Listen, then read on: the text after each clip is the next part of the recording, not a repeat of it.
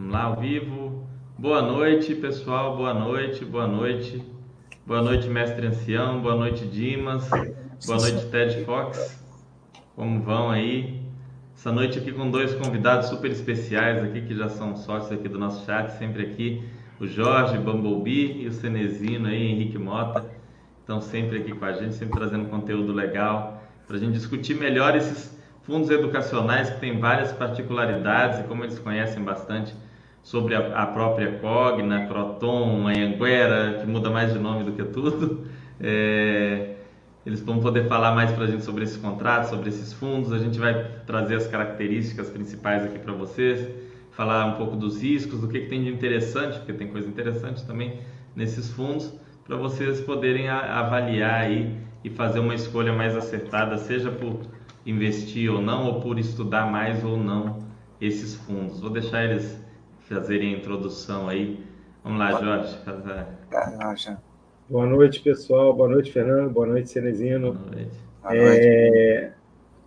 Bem, acho que a gente podia começar pela Cogna, né? Que é a, é a locatária tanto do, do, do Fundo do Rio Bravo e o do BTG, né? É FAED eu acho que foram os dois que o Fernando gostaria de falar. É, assim, a Cogna é, recentemente fez um movimento grande, né? É, entrando no segmento de segundo grau, né? É, na minha época era segundo grau, não sei se ainda é esse nome. É, a minha também. Ah, da tua também, é. Eu não sei como é que chama hoje em dia, mas na minha. É, agora é ensino médio, né? Teve, é, era científico, virou segundo grau, agora foi. Mas acho que essa parte a gente pode deixar para o final, já. Acho que aí já é a situação do problema que a empresa vem passando, né? Acho é. que é melhor a gente começar no passado, né? Na... Não, aí eu vou falar, eu vou falar assim, ela fez um grande movimento agora e para a gente poder até comparar com relação ao passado, em 2011 ela também fez um grande movimento tá? que foi uma das maiores aquisições que ela fez, e o balanço dela naquele período também ficou um pouco arranhado. Agora, recentemente, ficou mais intensamente, porque a gente teve o advento da Covid, né? Do, da pandemia, que prejudicou todas as empresas, é, né? o mercado em geral, né? o mundo, a economia. E é, então, assim, deu um grau de risco maior na, nesse momento. Eu acho que é um bom caminho, né, Cenezino? Para a gente começar a falar aí de código. É, é por aí. Né? É, continuando o que o Jorge falou, né? É, foram dois movimentos. É, eu acho até que esse movimento atual ele ainda é mais é, impactante essa mudança, é meio que meio que não é totalmente aquilo que a gente acaba é, tentando fugir né da palavra da moda mas não tem jeito. É transformação digital da, da, da Cogna e, e do da educação de uma forma geral né. Esse é o processo que está acontecendo. Em 2011 foi o início desse processo né com a, com a Uni, né? É, é, junto com, com os sócios originais, a, a, com a aquisição da, da Unopar, né? e depois da Anguera. Né? Esse foi o início de, de, todo esse processo, né? lá praticamente 10 anos atrás.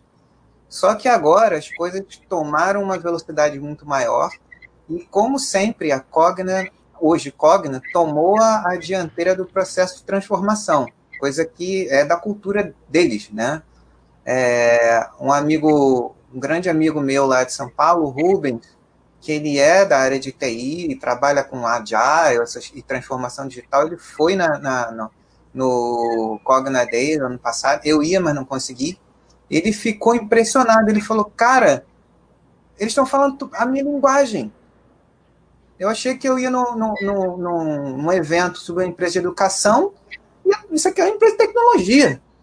né? Tudo que esses caras estão fazendo é tecnologia, né? Eles abriram lá uma vertical no Cubo Itaú e hoje o que acontece é eles estão é, fazendo um processo muito bacana de transformação digital e, e nesse processo eles é, fizeram um, uma reorganização societária muito importante, passaram a, a ser tipo uma empresa as a hub para ajudar no processo de transformação digital das milhares de, de pequenas instituições superiores que precisam passar por isso, não tem condições, né? A maioria delas ia morrer e não tem condição, não dá. É um mercado pulverizado, mesmo com, com quatro, três ou quatro grandes players, é, é, é necessário uma quantidade muito maior.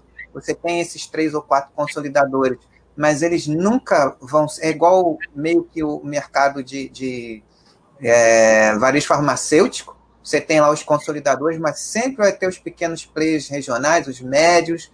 Isso faz parte, né? Inclusive, a, o próprio crescimento da, da então Socroton, que hoje é uma vertical de ensino superior presencial, eles estão separando mesmo agora, já que a pandemia tirou o medo das pessoas da resistência cultural que o cliente tinha, não só o cliente, era o cliente, o corpo docente, os pais, todos tinham resistência com o online. Ah, não, esse negócio de online aí é, um, é uma enganação. A gente sabe, né, Fernando, que é, eu, eu fiz o curso é, é, de gestão financeira 100% online, nunca estudei tanto na minha vida. Nunca estudei tanto, eu ficar maluco de tanto estudar. Né? E, mas as pessoas tinham resistência, tinham aquela, aquele ranço do passado, de, do, offline, que eram aquelas apostilas do Instituto Universal Brasileiro, não sei quem é que lembra disso, que você recebia pelo correio uma apostila e fazia uma, uma provinha qualquer e pronto, era isso, né? Então agora a Cogna ela está separando é, é, totalmente as duas verticais. A vertical presencial eles estão dedicando a, a reposicionar a vertical presencial para o que ela pode trazer de agregação de, de maior valor para o cliente, ou seja, focando nos cursos premium. Né? Presencial vai ser premium. Eles vão, obviamente, é, existem safras que já, já estão em andamento, que ainda não terminaram o curso, de cursos presenciais mais, é, é, é, mais simples, mais de ticket médio menor. Né? Esses vão continuar até acabar, mas está havendo, no momento, uma transição para cursos premium. Quem, estuda, tem, quem acompanha o segmento, o Jorge acompanha, né? É, a Edux já está fazendo isso já há algum tempo, né? Só que a Edux ela é da cultura da Edux ser mais conservadora, tá ali no segundo, no segunda posição tranquila, fazendo isso é da cultura sempre foi assim, nunca foi diferente, né? E já a, a, a hoje Cogna, ela é a que abre caminhos né, de transformação. Então, é, é, é esse o, o, momento. A parte do, do, endividamento, que é o que mais impacta, impacta, aqui no nosso caso, já que a gente está estudando a, a, o fundos imobiliários de educação, e a Cogna é a única locatária desses dois fundos. Então, todo mundo quer saber aqui como é que é, como é que está a situação econômico-financeira da Cogna, né? Então, o que está acontecendo? Como, como um grupo, ela, ela já abriu parcialmente capital de, de duas partes, né? Primeiro foi a Saber, em debentures, e abriu agora o capital recentemente na, na, na, nos Estados Unidos, na Bolsa Americana, de 25% da Vasta. Nesses 25% da Vasta, eles conseguiram 400 milhões de dólares, né? Você vai ter o desconto de alguma coisa que eles ainda devem é, de restos a pagar da aquisição da Saber, que vai ser descontado desses 400 milhões de dólares, que dá algo em torno de, conservadoramente, 1 bilhão e 600 mil, né? Então, somando com 3,7 bilhões que a Cogna tem de caixa, faz a conta aí qual, qual vai ser o recurso de caixa deles. E, e o, a relação dívida EBITDA ajustado, é, tirando esses não recorrentes, está hoje, sem, sem considerar a aquisição, a, aquisição, a, o IPO da Vasta, 2,9 vezes. Então, vai diminuir, além do reposicionamento é, é, que a empresa está fazendo, separando a parte presencial, que aí sim é, é a vertical Croton, né? a vertical Croton, ela vai se reposicionar para cursos premium de valor, maior valor agregado. Então, resumindo, essa é a situação atual aqui da, da Cogna e da vertical é, Croton, que, que é o que interessa para a gente. É, na verdade, ela tem, ela tem quatro verticais, né? Duas é B2C, é 2B e, e duas são B2C. É, e é, esses fundos, na verdade, são só o B2C, né? É. Hoje, por acaso, saiu o, o relatório do, do, da Rio Bravo, do fundo da Rio Bravo. Bravo né? e é legal lá você entender que eles defendem a qualidade dos ativos em dois aspectos. Primeiro, a questão contratual, que é um contrato de longo prazo, e se houver rescisão, tem que pagar a, o contrato todo, o remanescente. E eles falam que os contratos, os imóveis não estão ameaçados pela questão do EAD, porque a característica da, dos cursos, né, do a maioria dos cursos que, que estão sendo ministrados nestas unidades são cursos que têm uma essência é, presencial, que são os cursos da área de saúde, a grande maioria da área de saúde. E é, tem, tem muita aula prática, né? Então não dá para você ser totalmente digitalizado. É, e fora que os, os, os, cursos de, principalmente medicina, são cursos de ticket é, mais altos e a evasão é baixa, porque um filho que entra o filho de uma pessoa que entra num curso de medicina, normalmente são de famílias que têm uma situação econômica financeira muito boa, é muito difícil sair do curso.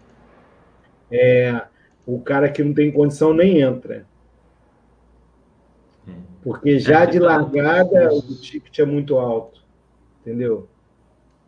É, normalmente cursos que dependem de laboratório, de prática, né? Eles precisam né, é, inviabiliza o EAD, né? Aqui eles, eles mostram os principais cursos. No Maranhão é o curso de... É, são 26 laboratórios que eles têm lá, clínica de estética e odontologia, que eles não estabeleceram bem os cursos, mas aqui, por exemplo, no de Mato Grosso fala de enfermagem, biomedicina, é, radiologia, laboratórios, enfim, são instalações que tendem a ser preservadas, né? Enfermagem, farmácia, nutrição, Agora já tem outros como talvez psicologia, que tem mais possibilidade. Mas aqui você pode ver que os, os imóveis né, de, do, do Rio Bravo Educacional, de maneira geral, tem cursos como fisioterapia, enfermagem, direito que a OAB proíbe o EAD e, e, pelo que eu conheço da OAB, na hora que acabar a, a pandemia, eles vão continuar proibindo, infelizmente, né, na minha opinião, porque é um curso passível de ser feito à distância mas é, eu acredito que vai demorar ainda para ser liberado mesmo. Também é um curso que tem que ser presencial, não por necessidade do curso, mas por imposição né, de, um, de um organismo externo. E esses são os, os imóveis. Né? Eu não tenho como falar muito de, de todos esses imóveis, mas esse Timbiras de Belo Horizonte é perto aqui de casa e é numa região que tem outras três faculdades da Anima e é muito central, é uma região muito boa da cidade. Então é um imóvel de relativamente fácil recolocação com uma, com uma boa economia. É um local que poderia ser uma agência bancária, é até pertinho do, de, de uma agência do SAAG, então, que agora é RBVA, né, que é o Rio Bravo Varejo, ele seria passível de montar mil coisas lá, uma academia, enfim. Não é um imóvel que você olha e fala, ah, se isso daqui não fosse faculdade, eu não faço ideia do que fariam com esse lugar. É eu um imóvel mais, de mais fácil reposição. Eu acho que os contratos vão até 2029, do, mais acima tem, o Fernando. Tem, aqui tem. Então, até 2029, 2030. É, os do FAED é até 2030. Deixa eu ver os do. Os do é, os do FAED foram prorrogados por mais de 10 anos. É, isso daqui acho que tem até um de 2031. Tem, 2031, eu, eu, por aí. Aqui, deixa eu ver aqui onde que tá os, os contratos. Aqui, ó. Acho que é no começo. É. Tá aqui, ó. É, esse é, é o mais. 10 é o... anos, 10 anos. E todos começaram ano passado, né? Então vai vencer entre 2029 e 2031. Esse de Patinga é o, é o mais longo, vai até 2031. É padrão, né? Mas o que, o que geralmente acontece no ensino presencial é, é que a, as unidades elas são estratégicas, são locais próximos da clientela, né, com farta, é, farta condução, né, o, o, geralmente o cliente do, do, do ensino presencial é, particular, ele geralmente é uma pessoa, é um jovem adulto que já trabalha, né? Eu tive o caso, por exemplo, do, de um colega meu, um amigo também, que é técnico em radiologia, que o sonho dele era ser médico. Então ele tinha dois empregos. O cara, no início do, do FIES, ele, ele não tinha direito ao FIES, então é, ele, ele se formou, acho que já tem uns 3, 4 anos. Mas no início do curso ele não tinha direito ao FIES. Então ele passou é, três quartos do curso se matando para pagar a faculdade. Era Gama Filho. A Gama Filho até fechou e a, e a, e a Estácio pegou, né? Então, ele, ele, se, não, ele tinha dois empregos e não conseguia pagar o curso. Ele ainda teve que se endividar, pedir ajuda da família. No final, ele pegou o quê? Um ano que seja de fiéis. Que aí que deu uma aliviada para ele. Terminou e tá aí, formado. Então é um, é um curso que, se o cara não for playboy, ele vai se matar, a família inteira vai, vai, vai investir no cara virar médico. É, é, é, muito, é, é muito puxado o ticket médio. É muito puxado o ticket médio, é um curso puxadíssimo e é. sempre, sempre vai ser bom. Se o cara for um empreendedor, ele pode ficar rico sendo médico. Então vale a pena o investimento. Né? Mas então, voltando aqui para o caso, é, é, por que, que geralmente esses, é, esses contratos atípicos são mais comuns? Porque normalmente são unidades vitais para o negócio presencial da empresa. Um, o prédio em que a, os cursos presenciais dessa, dessas unidades acontecem não é um prédio que é, facilmente se transforma em outra coisa. Né? É, é, um, é um imóvel que, por isso que casa. Você vê, o FAED começou com, com um contrato atípico. Todo mundo ficou naquela apreensão. E vai vencer. E agora, como é que fica? Foi renovado por mais 10 anos.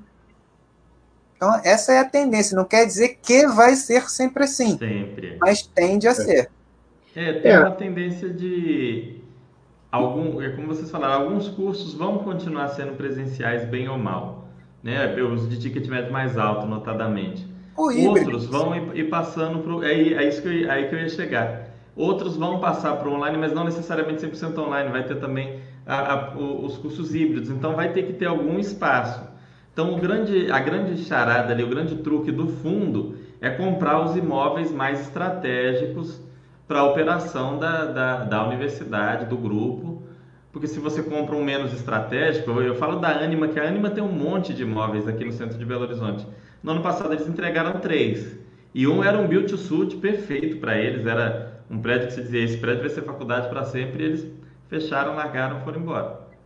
É, então, assim, tem que pegar os imóveis mais estratégicos, né? E aí é que eu acho que vem a, a, parte da percepção imobiliária que tem que ser muito boa por parte do, do gestor também de se comunicar com o inquilino para entender realmente se aquele imóvel é algo é algo que faz diferença na operação dele, né? E faz, que faz bastante diferença no caso. É, eu, assim, é, eu acho que a, você, os imóveis são tem que ter a qualidade, né? O, o, locador tem que ter qualidade, mas o tipo de fundo é, tem um, um, ingrediente de risco maior, porque os imóveis são é, é, específicos para educação. Então você não dificilmente você vai conseguir aproveitar o imóvel para um outro tipo de atividade. E isso reflete no retorno, né?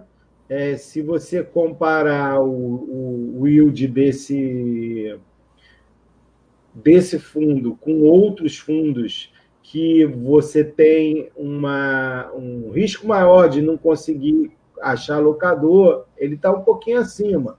Então, assim, é...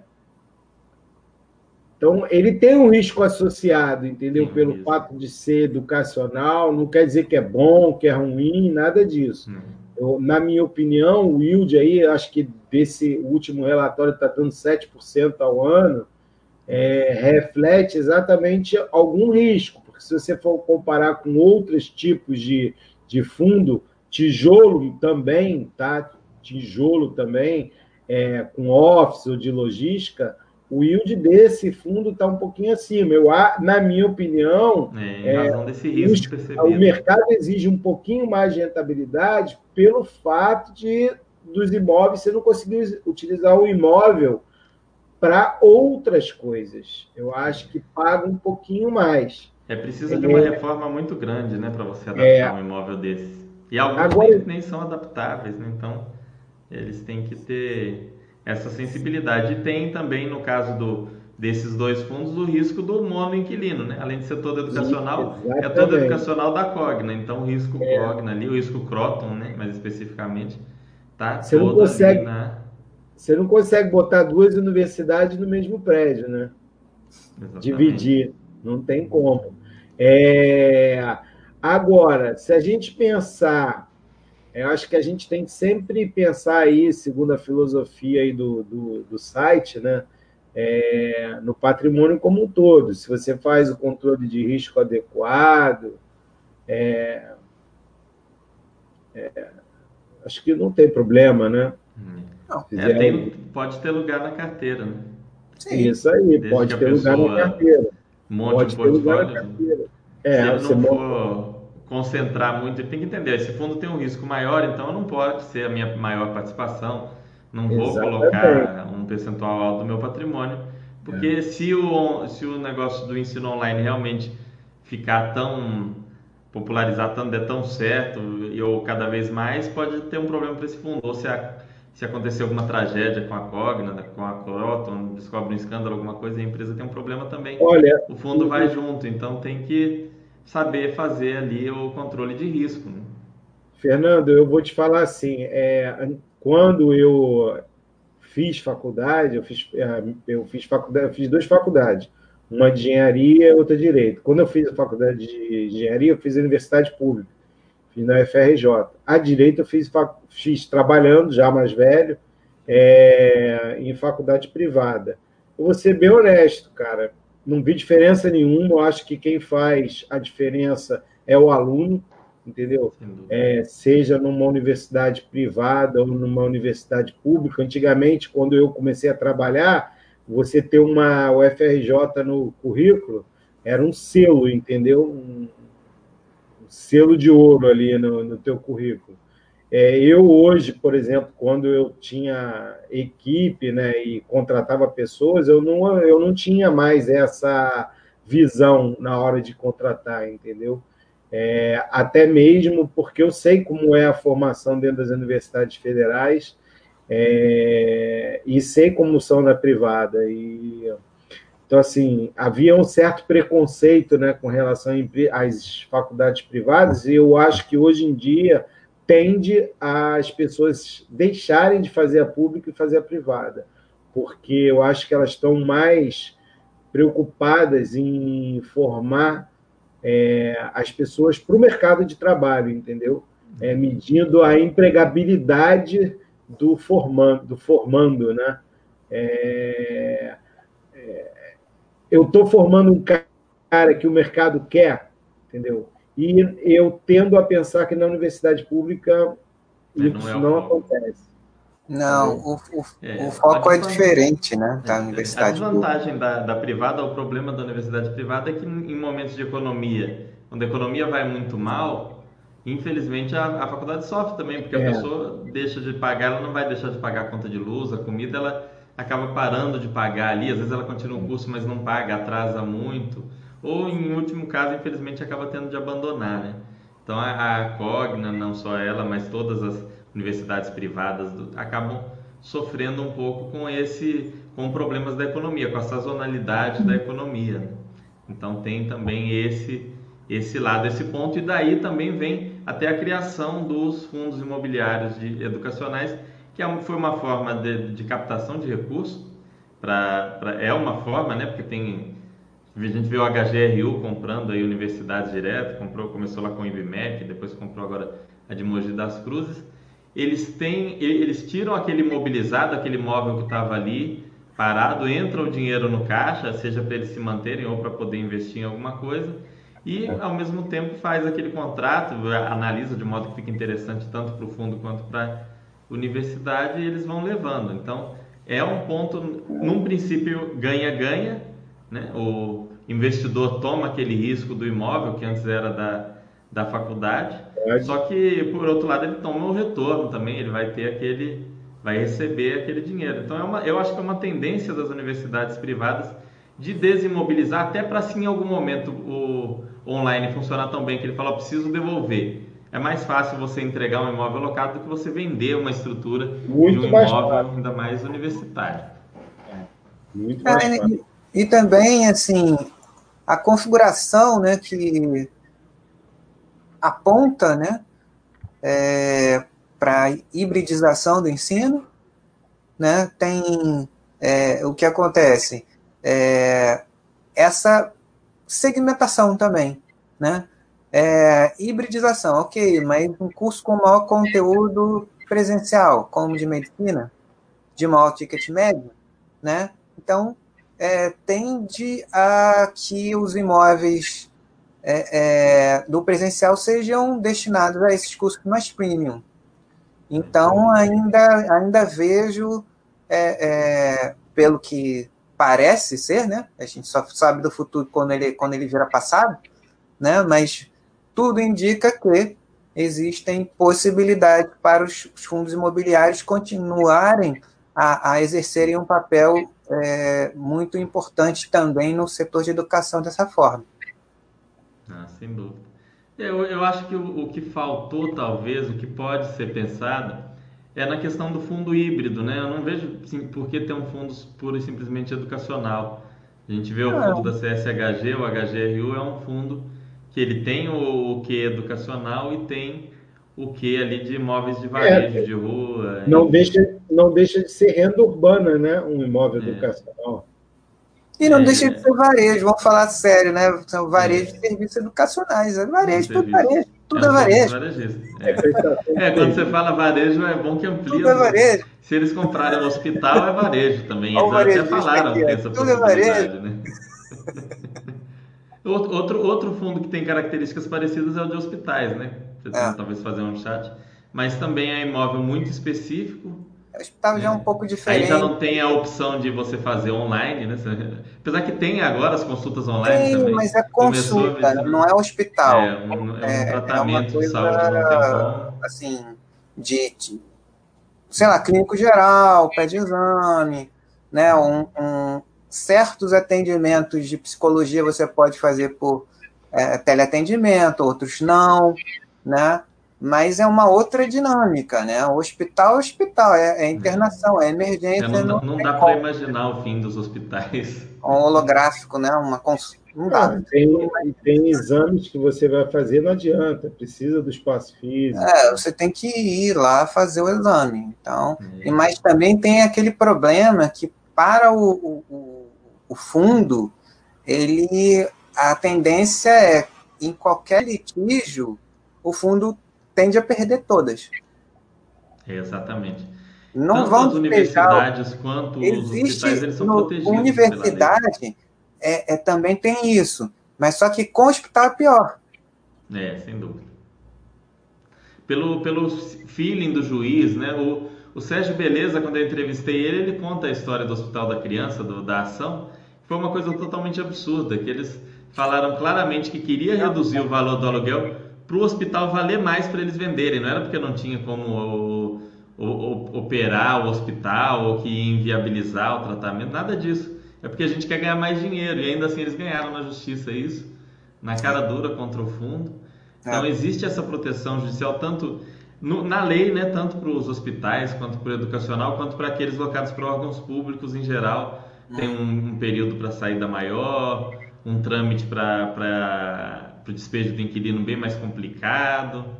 Então, exige um prêmio maior, né? Você não, não, não pense que é a mesma coisa que um escritório, uma laje corporativa, um galpão locado lá para Netshoes, Magazine Luiza, é uma situação totalmente diferente.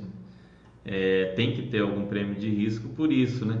Daí que vem essa minha ideia de que os fundos híbridos talvez seja uma saída. Tanto que os hospitais foram meio que abandonados, né? Tem o Nossa Senhora de Lourdes, tem o, o Hospital da Criança e agora tem o Sul Capixaba, né? O, o HUSC, né? O HUSC. E são esses os fundos de hospital. Não, não se vê falar em criação de um grande fundo de hospital nem nada.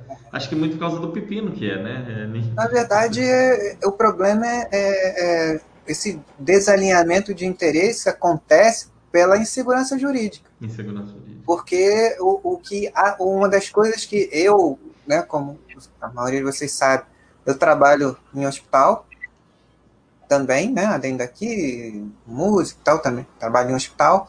Então, eu vejo lá, já vi várias vezes, né, que uma, um dos maiores problemas que a gente tem em hospital é a judicialização da medicina. Né? Tava lá, CTI lotado, CTI lotado, cara. Tava lotado. Não era sacanagem do, do, do, do, médico de plantão que não queria receber o paciente, não. Tava lotado. O juiz mandou que tinha que botar o cara lá no leito do CTI. Não quero saber, eu sou juiz, estou mandando.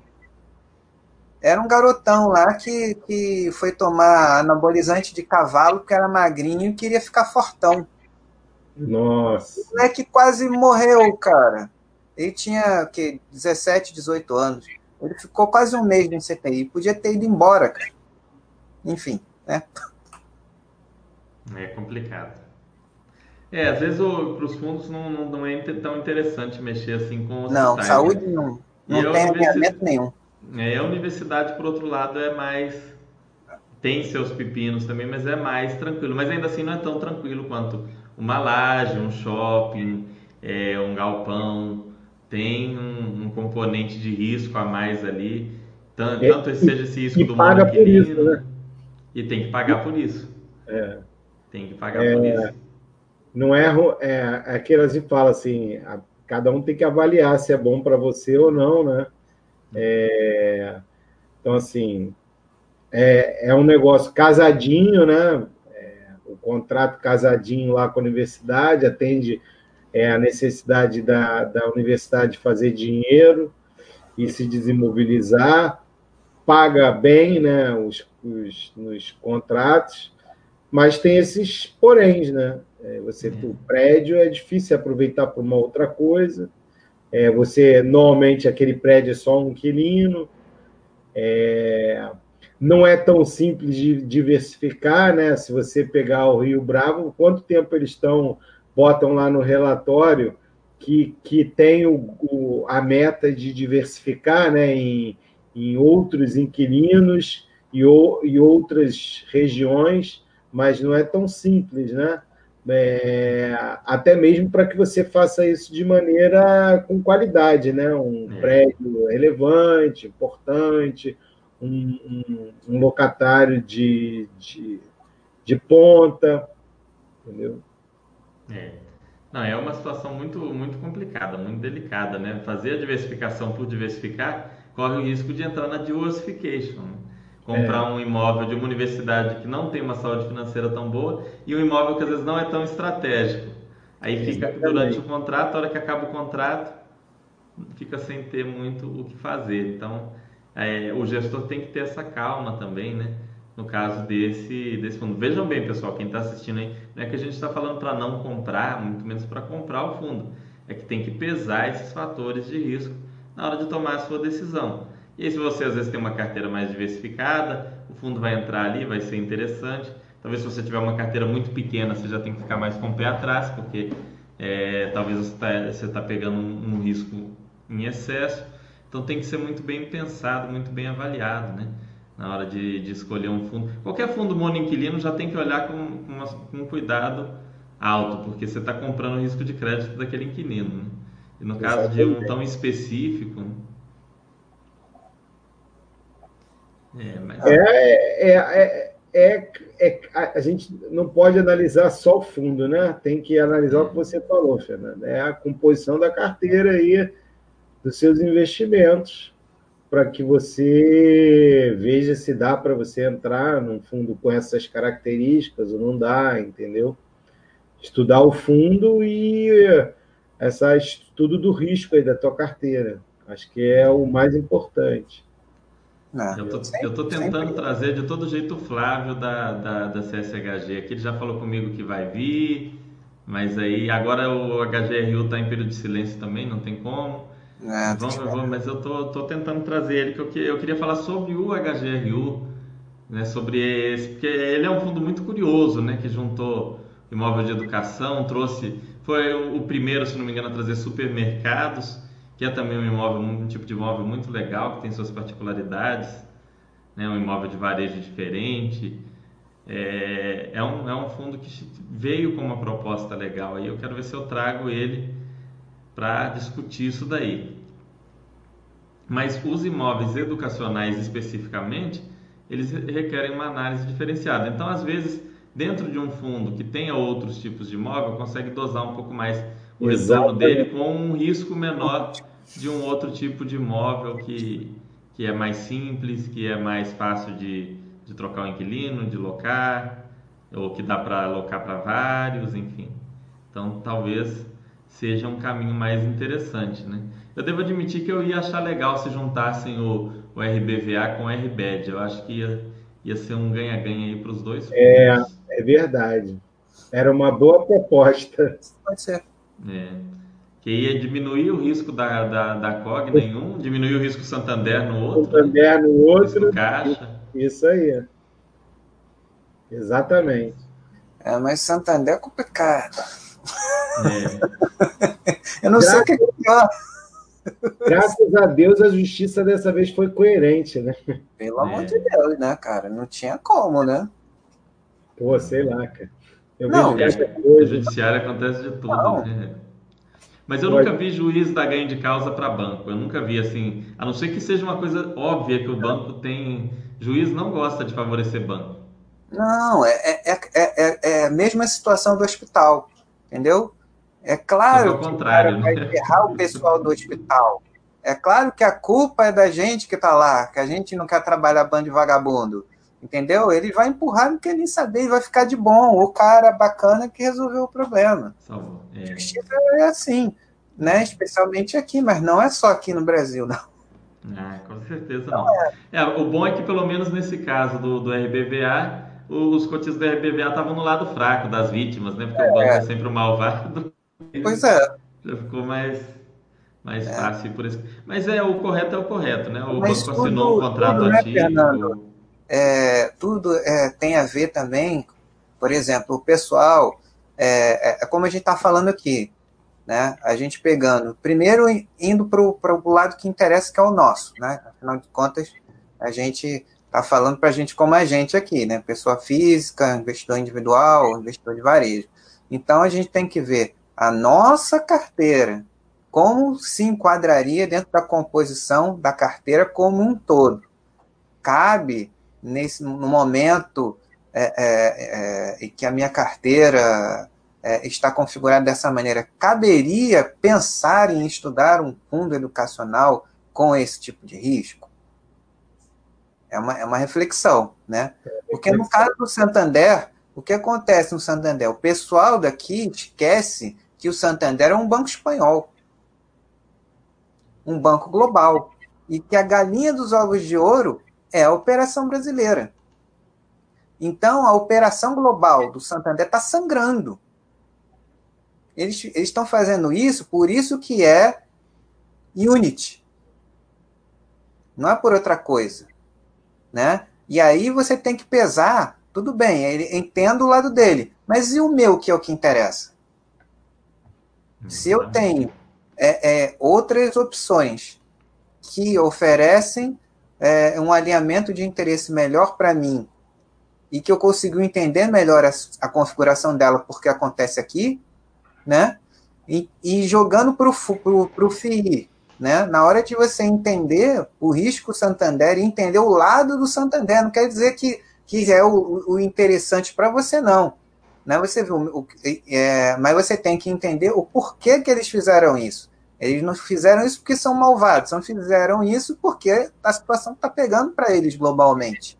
Então, eles tentaram na justiça é, é, essa, essa condição aí da revisão dos contratos. Levaram o fundo porque não tinha como ganhar.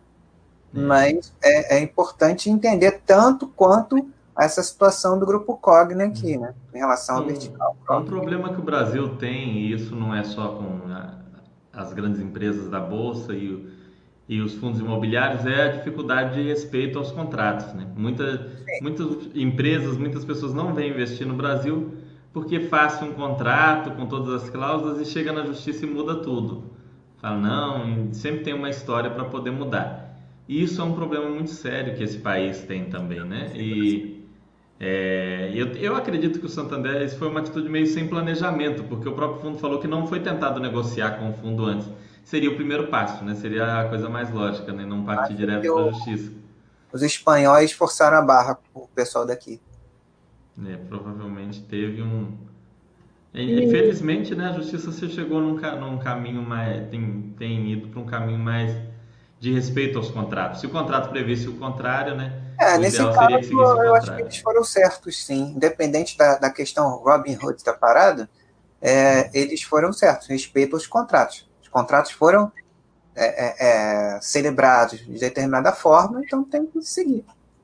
Exatamente. Como é que a gente vai ver imóveis aí da Edux e da Ser sendo comprados por FIIs, hein? Eu, eu não, não tá longe. Né? Eu não sei, porque o, o, o é, é, possível que aumente. Porque, por que, que não tinha antes?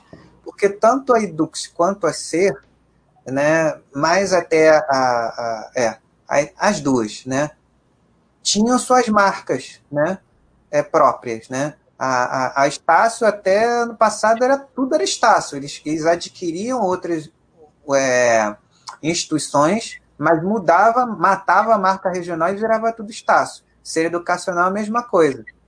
Então, a, a, a tendência do, de, desse mercado, no, mesmo no presencial, é, obviamente, preservar a força local das marcas. Né? Então, é uma coisa que a Edux começou a. Opa, peraí. A, a Croton, hoje Cogna, tem razão. Eu não vou matar uma marca forte regional se o, o, o, o que interessa no presencial é justamente isso: é, é, é alunos, é, é, é, camp. Né? Então, se eu tenho um camp conhecido na região, eu vou manter essa marca. É, a CIR está fazendo a mesma coisa também. De novo. Hum. Nessa a proposta, mesmo já tem, né? Modo da Estácio lá. Compra, nessa proposta de compra daquela outra empresa lá do. do ah, é. É, vão preservar as marcas. É lógico, a Laureate ela é famosa no mundo inteiro e a, e a Laureate no Brasil ela tem uma tradição. Eu já cheguei a fazer um curso lá no IBMR, que é da Laureate. Né? Então, é, vão preservar essa marca. Ganhe quem ganhar. Né? É, e sempre saem ganhando. À medida que você tem uma marca forte no seu portfólio, aquilo tem um valor intangível também. Então, isso é algo que tem que ser analisado sempre na hora de uma aquisição. É, se a M Dias, por exemplo, tivesse comprado a Piraquê e mudado o nome dos biscoitos Piraquê todos para M Dias ou para qualquer outro nome, teria sido um tiro no pé, porque é uma marca que tem um valor muito grande. Bem lembrado, a M Dias mesmo sempre fez isso. Ninguém sabe o que é M Dias, mas conhece Piraquê, Vitarella, Adria, né, conhece as marcas do grupo. Né? A Croton sempre foi assim. Conhece a Anguera. Croton, não sei o que, que é, não, mas a Anguera o pessoal conhece, Pitágoras, né? Exatamente. Então, porque vira um intangível, vira algo a mais para você ter no seu balanço, até para vender se algum dia for interessante ou precisar, enfim. Se você mata aquilo, é algo que não deixou, acabou. É, imagina se, se a Edux é, resolve fechar o IBMEC. Pô. Botar Estácio, todo mundo vai embora no outro dia. Mudou, mudou IBMEC, mudou para Estácio, o pessoal aquele. Não, Estácio não. O cara sai, vai embora no outro dia. Né? É, não, eu, eu, acredito que eles ainda vão vender mais imóveis. Eles têm dois né, vendidos para o HGRU, né? Eu acho que vai ter ainda mais Sim. possibilidade, talvez é, até eu, próprio RBED no futuro. Eu acho que a CIR também deve ser uma candidata a fazer isso, porque ela, é ela comprando aí a Laureate, ela certamente vai precisar de grana, né? É, os fundos estão. Dá uma oxigenada, né? Estão aí como um instrumento também para. Um instrumento de crédito até para essas empresas, né? Para ajudá-las. É muito melhor você vender um imobilizado e continuar ali do que você pegar um, um empréstimo no banco aí com uma série de restrições e, e de situações que precisam ser feitas, né? Normalmente. É, eu acho que as empresas em geral estão com essa visão no, no fundo imobiliário. Se o meu negócio não é imobiliário, é melhor eu desimobilizar e colocar o dinheiro no meu negócio, porque no meu negócio o ROI, né, o ROI, o retorno do investimento é maior. Então, pego aquele dinheiro que estava parado no imóvel e giro ele ali, faço ele gerar mais retorno para mim é, e ao mesmo tempo crio flexibilidade de a, adaptar, mudar de imóvel se aquele não me atender mais, negociar depois, enfim. Acho que tudo isso tem sido muito pesado aí por essas empresas todas é, de educação, não são poucas. Aqui em Belo Horizonte a Anima também é muito grande, né? Eu acho que a Anima logo deve entrar nesse movimento também. É, a Anima, depois da, da Croton aqui de particular, é a, é a, maior aqui na cidade. A Croton é maior porque é daqui, né? O Grupo Pitágoras é daqui, ela é a maior aqui, domina Belo Horizonte, mas depois já vem a Anima. Também tem muitos imóveis, alguns imóveis muito bem localizados. Então, é, acho que os fundos imobiliários estão num bom momento, assim, de, ó, eu estou com dinheiro, vocês estão aí, né, num, com, com, esses imóveis. Acho que se o pessoal da Rio Bravo quiser diversificar, a hora é, é essa.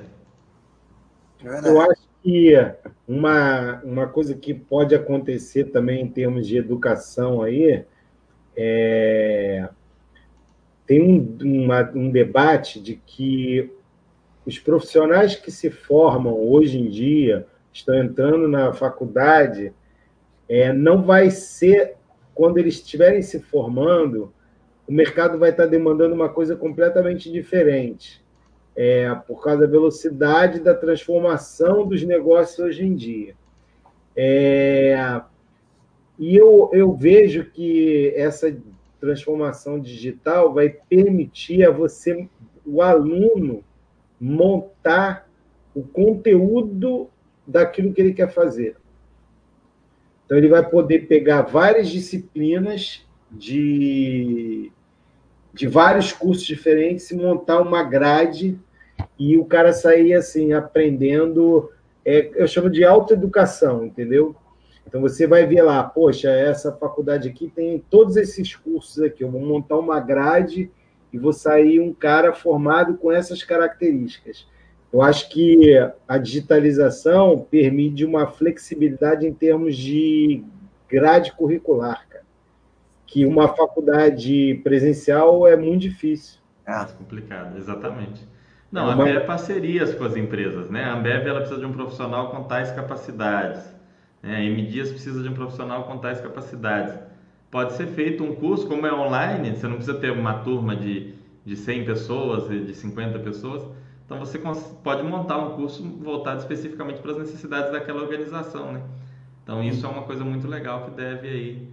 E, é, na verdade, esse serviço, a, tanto a, a Proton já faz, ela tem a Platos agora que vai fazer a, é o serviço né, de, de as a hub de digitalização, mas a Croton, a Vertical Croton, ela já fazia isso já há algum tempo, né? É, dava suporte para universidades corporativas, fazia cursos em company, tem uma grade de cursos livres, tem a associação com a, com a, Udemy, que é aquela plataforma online de, de, de cursos é, é, de qualificação, não, não necessariamente formais, mas de, de educação continuada, né? Que hoje em dia é isso, né? É aprender para sempre, né? Então, a, a, a gran, os grandes players do segmento estão, lifelong learning, é, eles já, já estão tomando a dianteira nesse sentido, né? Porque é, o ponto de partida ainda vai ser, muita gente já fala ah, que é, isso aí vai acabar, não sei o quê. Não, não, não vai, porque assim, a, a parte formal, título acadêmico, ele é o início. Né? Antigamente era o fim. Né? Você é, é, é, tinha um curso superior, como, como o Jorge falou, era um selo de qualidade que tu tinha, porque era, um, era mínima, ainda, ainda temos um, um percentual ridiculamente pequeno de pessoas com, com, com pelo menos ensino superior, é muito pequeno, mesmo Se não me engano, 7%, não sei. Não, é um pouco mais, mas é, é, é um pouco mais, mas em, em, relação ao tamanho da nossa população e a relevância da economia brasileira no continente, mesmo no mundo, é ridículo, né? Aí por isso que 17 17, né? 7. 17 é muito pouco, é muito pouco, pouquíssimo, é. né? Porque isso não é nada. Né? Antigamente era tudo, mas o ensino superior hoje é, é uma coisa, né? É, é o mínimo que você tem que ter praticamente para você poder ter alguma chance de ter um emprego mais qualificado, com uma renda razoávelzinha, né?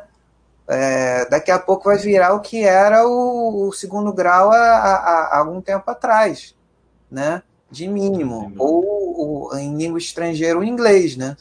Olha, eu, eu, eu acho assim, é, que, que qual é a minha. Eu sou bem. Assim, o Brasil tem um problema que ele não ajuda as pessoas, não forma as pessoas para, para empreenderem, né? É. Então, ela, eles, eles formam as pessoas ou para ser funcionário público ou para ser empregado de empresa. Então, assim, isso está mudando. Quando você vê os jovens de hoje em dia, eles estão bem preocupados em empreender. Por quê?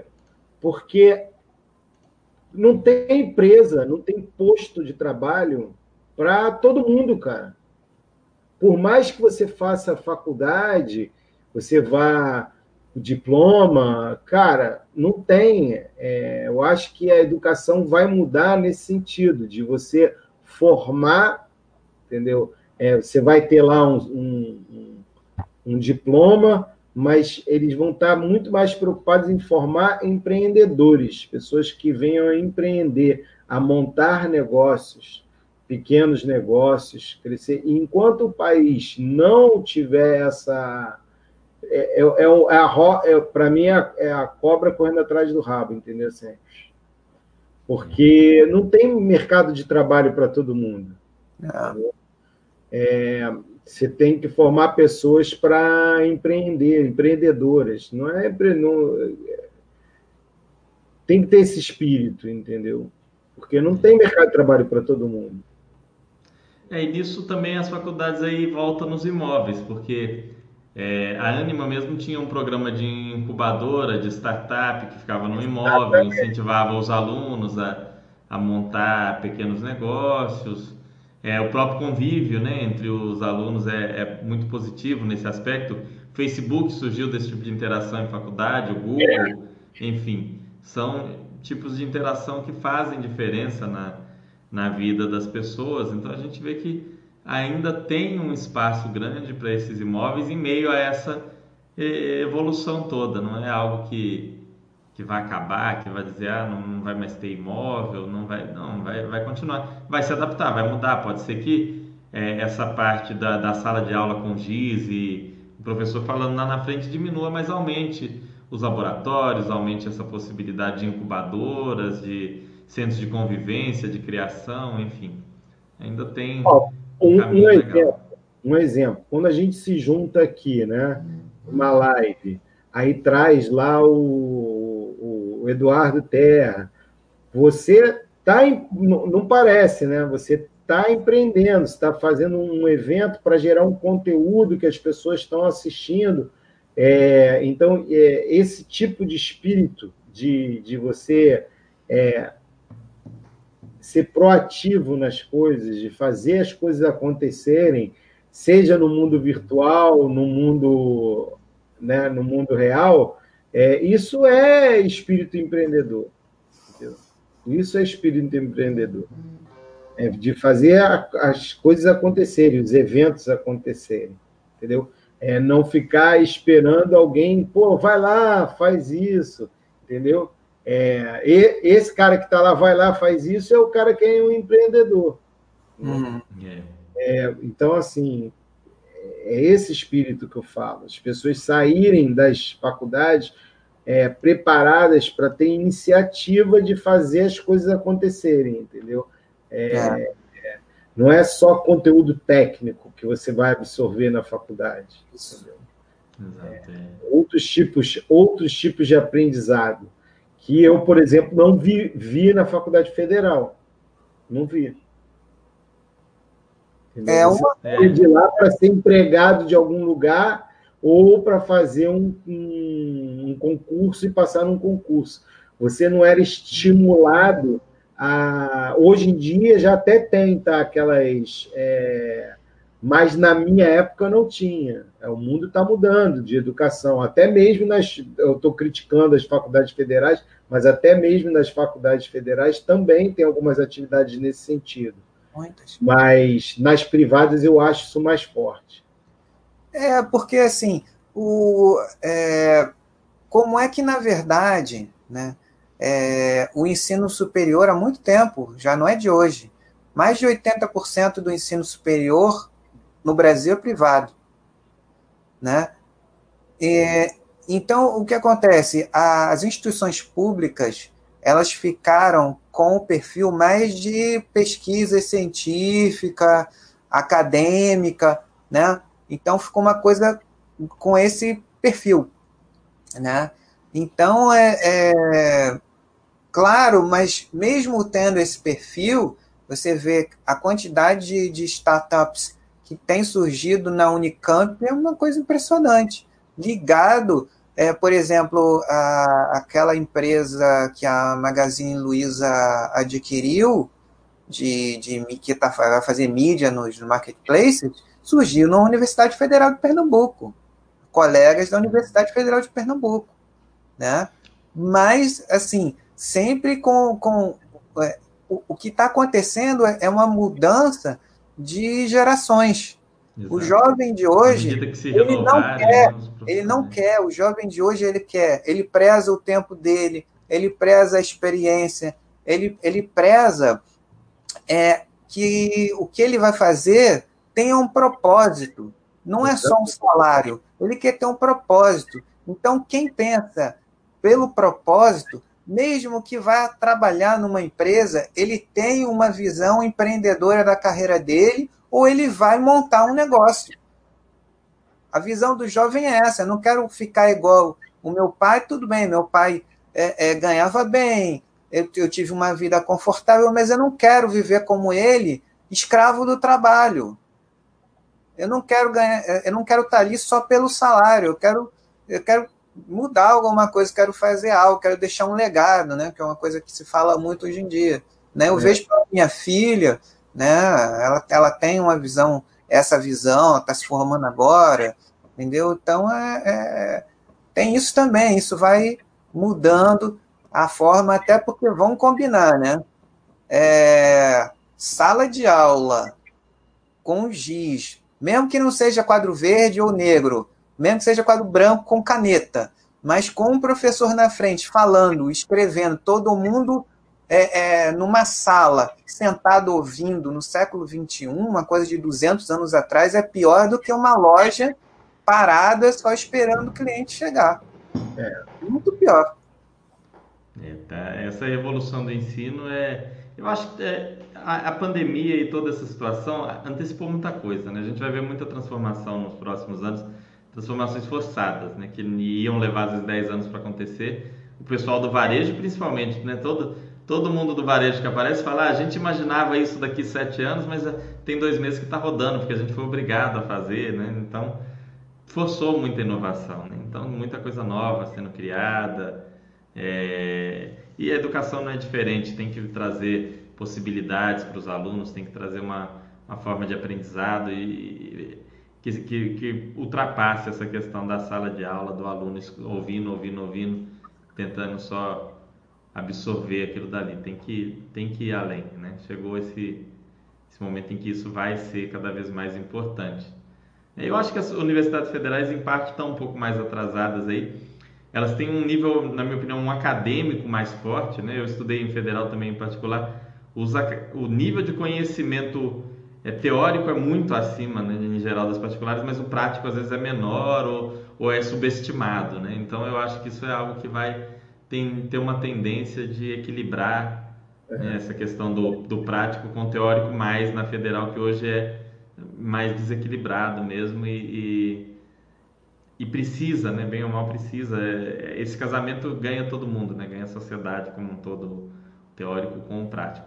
Bom, pessoal, vou agradecer esses meus amigos, deixar eles se despedirem. Foi um chat muito legal, a gente vai voltar para discutir outras situações outros fundos imobiliários. A gente foi além, falou da educação no Brasil, até no mundo aí, e, e, e da, dessas faculdades, mas tenho certeza que isso agregou para vocês também, aí, pra, até como reflexão. Se você tem o seu pequeno cursinho, a sua pequena faculdade aí, repense, né? pense em formas de, de criar algo mais legal, algo mais interessante que agregue mais aos alunos. É, agradeço muito a todos que participaram. Se querem saber mais sobre esses fundos que a gente falou, o Anhanguera Educacional, né, o FAED, e o Rio Bravo Educacional, a RBED, entre na página aqui da Basta.com desses fundos, leiam a página, leiam os relatórios gerenciais, procurem entrar talvez em contato com gestores, com o BTG, com o Rio Bravo, se for o caso, deixem as dúvidas para a gente também. É, analisem com muita calma, todo investimento deve ser precedido de estudo, de análise, não deve só investir ou, ou escolher de qualquer jeito até mesmo porque ganhar dinheiro, né, fazer dinheiro não é nada fácil. Tá, tá aí é, tudo que a gente falou sobre universidade, sobre curso, sobre empreender, porque hoje em dia você tem que criar, tem que se diferenciar. E se diferenciando e recebendo dinheiro não pode pegar e jogar no lixo. Então, estamos aí à disposição de vocês para responder dúvidas e tudo mais. Vou ver se tem alguma dúvida. Mas enquanto isso, eu vou deixar os meus amigos aí darem o um recado deles, falarem aí para a gente o que, é que eles acham para a gente finalizar. Fernando, obrigado aí pela live, pelo convite. É, acho que o foco é, tem que ser sempre aí o, o que o site fala, é, no patrimônio de uma forma em geral, entendeu?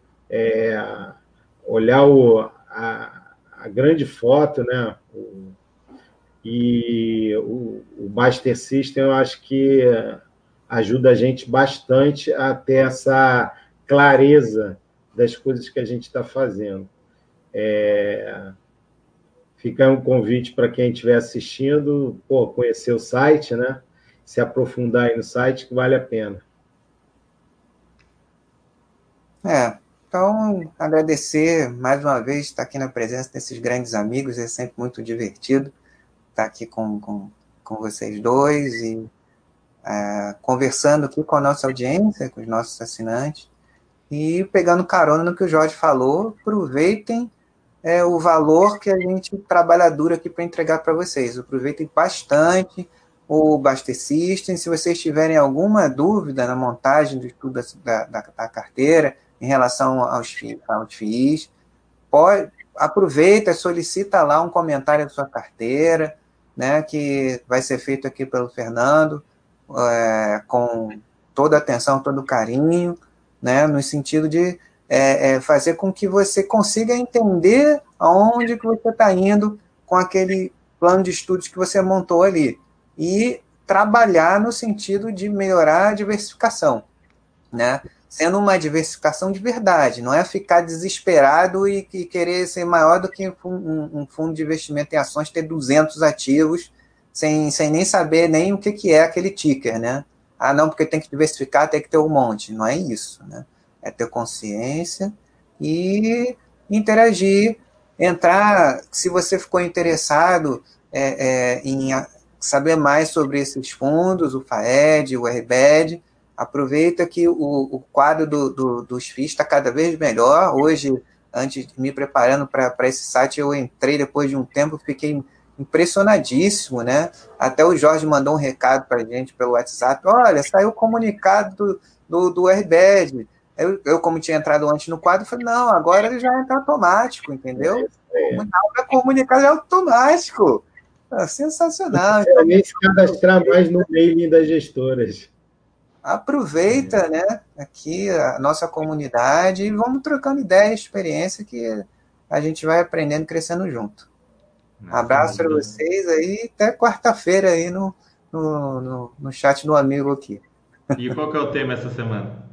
Eu, eu não sei, eu acho que eu vou continuar o, o estudo setorial de, da, das empresas de, de, de é, telefonia, né? E, né? Eu vou.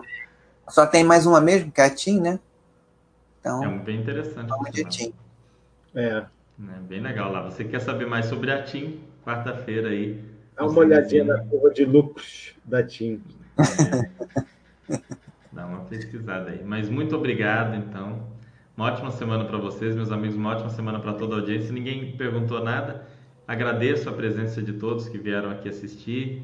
Espero que tenha ajudado vocês de alguma forma. E a gente se vê aí na, na semana que vem, nesse mesmo horário, aqui na, nesse mesmo canal. Ok? Valeu, Obrigado. pessoal. Um abraço.